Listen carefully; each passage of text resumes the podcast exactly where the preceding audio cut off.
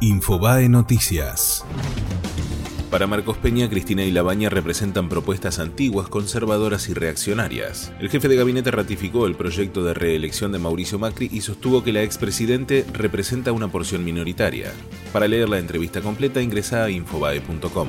Investigan una llamada de los iraníes que llegaron a la Argentina con pasaportes falsos. Los detenidos realizaron un llamado de 85 segundos a un número local desde un celular.